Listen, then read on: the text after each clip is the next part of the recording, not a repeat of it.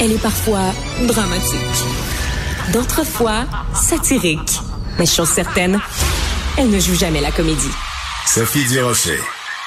Alors cette semaine, j'ai fait une entrevue avec euh, Normand Brathwaite euh, qui tenait à mettre euh, les pendules à l'heure sur les ondes de, Cube. Il tenait à mettre les pendules à l'heure pour spécifier qu'il n'était pas en chicane avec Guy Lepage euh, et surtout qu'il n'endossait pas toute vente de Bitcoin, contrairement à ce que laissait entendre une publicité qui circule beaucoup sur Facebook. Vous l'avez peut-être vu cette publicité-là. Mais dans le cadre de cette entrevue-là, Normand euh, nous lançait une idée. Pourquoi il n'y aurait pas à l'Union des artistes euh, une ligne où euh, les gens pourraient appeler ou encore un site où les gens pourraient appeler pour vérifier quel artiste endosse quel produit et quel artiste n'endosse pas tel produit? Alors, on s'est dit que ce serait une bonne idée de parler à Tania Contoyani puisqu'elle est présidente de l'Union des artistes. Tania, bonjour. Bonjour, Sophie. Tania, euh, c'est un problème, c'est une plaie en fait. Euh, ce sont euh, des plaies, ces, ces, publicités, ces fausses publicités.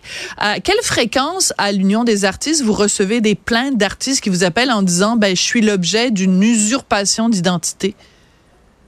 C'est pas fréquent, c'est-à-dire que je pense que les artistes le subissent fréquemment. Et, on le voit de plus en plus, surtout avec les histoires internationales qui font beaucoup les manchettes. Mais euh, on ne reçoit pas de plainte formellement là-dessus. Euh, mais on le sait que ça arrive de plus en plus fréquemment, puis ça va être, euh, je pense, la plaie, comme vous dites, pour les années à venir. Oui, parce qu'avec l'intelligence artificielle, bon, il y aurait toute une discussion à avoir sur l'intelligence artificielle qui euh, vient voler le travail des artistes à l'écran, mais ça, c'est un autre dossier. Mais dans, dans le cadre, en tout cas, des, des publicités, c'est problématique. Et c'est aussi la question de l'usurpation d'identité.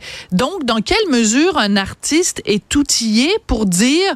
Euh, ben écoutez, euh, moi, si je vends mon image à une compagnie X, la compagnie X va me verser des redevances pour avoir le droit d'utiliser mon nom et mon image. Dans quelle mesure on a des recours quand c'est fait contre notre gré? Alors, euh, je mesure pas, j'ai pas la pleine mesure des recours qu'on a, mais au Québec, notre droit à l'image est protégé plus qu'ailleurs.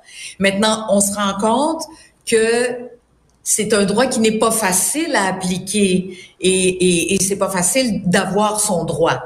Alors euh, évidemment, il y a plein d'images qui sortent, euh, euh, des images qui deviennent vraiment problématiques pour le citoyen qui veut savoir, comme disait euh, Norman Brathwaite, est-ce que c'est vrai, est-ce que c'est pas vrai? En, ce moment, il faut que la responsabilité se partage entre l'artiste qui voit les choses et qui avertit rapidement et la très grande vigilance de chaque citoyen. Il faut absolument savoir qu'on est dans une ère où c'est très difficile de savoir mm-hmm. où est la vérité exactement et qui endosse quoi et qui énonce telle opinion politique ou vend tel produit. Comme citoyen, il faut vraiment être à l'affût puis se dire on traverse des années où on ne le sait pas encore. Il y aura peut-être des outils prochainement qui vont nous permettre, comme citoyens, de nous en rendre compte. Mais d'ici là, on essaye un peu, le temps qu'il y ait une réglementation puis une, législation euh, bonne et due forme, on est pris pour dire j'écoute ce que M. Brathwaite dit, puis tout de suite, on se met en mode solution. OK, qu'est-ce qu'on peut faire concrètement, rapidement, à l'Union pour aider les artistes qui se trouvent victimes de telle usurpation d'identité pour ne pas susciter la colère malgré eux des citoyens là parce que j'imagine que Normand c'est ça qui lui est arrivé. Ben il voilà. su parce que tu l'appelais et dire voyons qu'est-ce que tu fais là euh, voilà. Mais, mais une arnaque. Oui, oui, c'est ça. C'est arrivé euh, soit ça ou des gens qui pensaient que c'était vrai et qu'à ce moment-là, euh, ben, ils s'étaient pas rendu compte vraiment qu'ils avaient été euh, arnaqués. Je veux juste revenir avant qu'on parle du rôle de l'UDA. C'est très important parce que vous avez dit dans l'équation, il y a évidemment les artistes eux-mêmes qui n'ont pas beaucoup de prise, qui n'ont pas grand recours. Il y a la vigilance des citoyens, mais entre les deux, il y a aussi les gens, les, les organisations internationales qui hébergent ces fausses publicités-là. Juste pour vous dire, après que j'ai fait l'entrevue avec euh, Normand Brathwaite, il y a des gens du public qui m'ont écrit en disant, Madame Durocher, on l'avait vu passer cette publicité-là et on a déposé une plainte à Facebook. Vous savez, on peut sur Facebook euh, cliquer sur une icône et dire euh, on, pourquoi cette publicité vous déplaît et la signaler. Et la réponse de Facebook à cette publicité-là qui est fausse du début jusqu'à la fin, c'est cette publicité ne contrevient pas aux normes et pratiques de Facebook. C'est quand même incroyable l'aveuglement volontaire de Facebook dans ce dossier-là. Oui. Et, en général, hein, on, oui. On peut pas dire que, on peut pas dire qu'on sent que nous vis-à-vis les grandes multinationales de l'intelligence générative ou des réseaux sociaux qui mettent de côté nos nouvelles, par exemple. On peut pas dire qu'on a une écoute sympathique de leur part.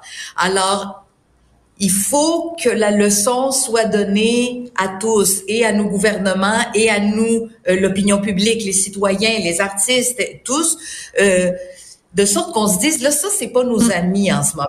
Ah non. Alors, il faut être exigeant avec eux, faut essayer d'accoter un lobby qui est très puissant de leur côté, avec les moyens qu'on a, mais, euh, mais, mais c'est le citoyen, l'opinion publique et, et l'amour de notre culture qui, qui va faire en sorte que euh, on va prendre les mesures qu'il y a à prendre. Tu sais. Oui. Alors venons-en donc à cette suggestion euh, que Normand faisait en disant ben pourquoi pas une ligne ou pourquoi pas une, une page sur le site de l'UDA où on pourrait marquer mettons Normand Brathwaite oui il est porte-parole de Rona mais il n'est pas porte-parole de si si ça.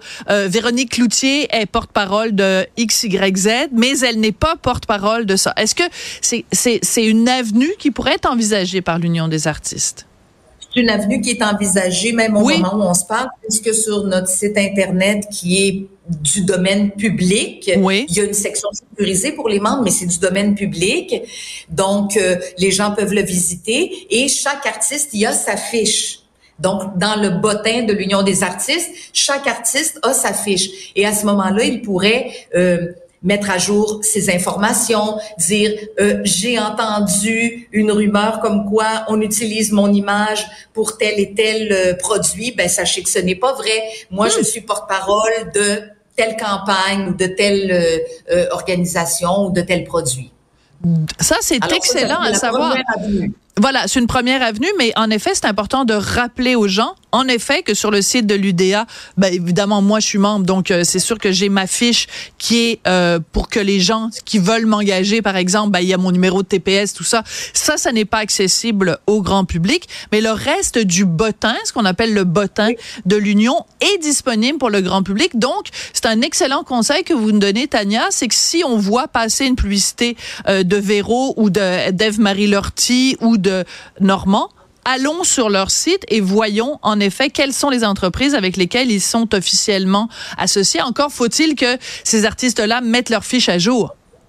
Exact. Ça s'accompagne de la responsabilité de l'artiste de euh, mettre sa fiche à jour, particulièrement quand il a, euh, disons, la notoriété nécessaire pour devenir porte-parole pour des produits, des commerciaux, que c'est vraiment une personne notoire.